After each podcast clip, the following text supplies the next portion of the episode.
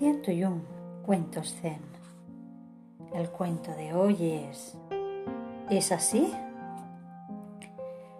Los vecinos del maestro de zen, Hakuin, le alababan porque llevaba una vida pura. Una hermosa muchacha japonesa cuyos padres eran propietarios de una tienda de alimentos vivía cerca de él. De pronto, sin ninguna advertencia, sus padres descubrieron que estaba embarazada.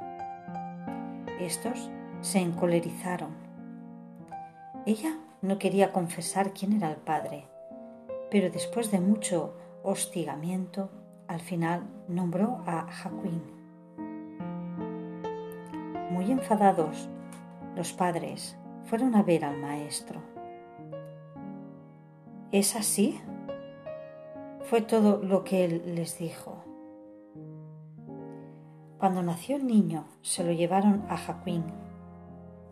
Por entonces, el maestro había perdido su reputación, algo que no le preocupaba, pero cuidó muy bien del niño. Obtenía de sus vecinos la leche y todos los demás que necesitaba el pequeño. Al cabo de un año, la joven madre no pudo soportarlo más y confesó a sus padres la verdad que el auténtico padre de la criatura era un muchacho que trabajaba en el mercado de pescado. Los padres de la joven visitaron enseguida a Jaquín para pedirle perdón, disculparse largamente y rogarle que les devolviera el niño.